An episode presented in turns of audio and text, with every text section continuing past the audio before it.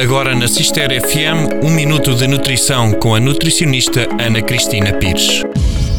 Anteriormente, já vos falei dos benefícios que existem em consumir gengibre fresco na culinária e hoje venho-vos falar do seu consumo, mas na forma de chá. O chá de gengibre está indicado principalmente para ajudar na perda de peso, mas também no alívio de náuseas e vômitos. Para além disso, possui propriedades antioxidantes e anti-inflamatórias, o que vai ajudar a prevenir constipações, gripes, alguns sintomas associados e combate o envelhecimento celular precoce. Por possuir uma ação diurética e termogénica, pode ajudar a aumentar o metabolismo e, com isso, diminuir o volume abdominal. Para que possa usufruir deste benefício, deve consumir cerca de 500 ml de chá de gengibre diariamente, sem adição de açúcar este consumo pode ser realizado através de uma infusão com água quente ou então infusão em água fria, chamadas águas aromatizadas. Contudo, este chá possui alguns efeitos adversos, tais como interferir com os níveis de glicémia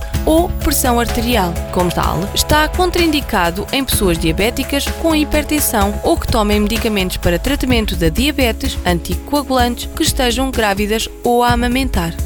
Foi um minuto de nutrição com a nutricionista Ana Cristina Pires.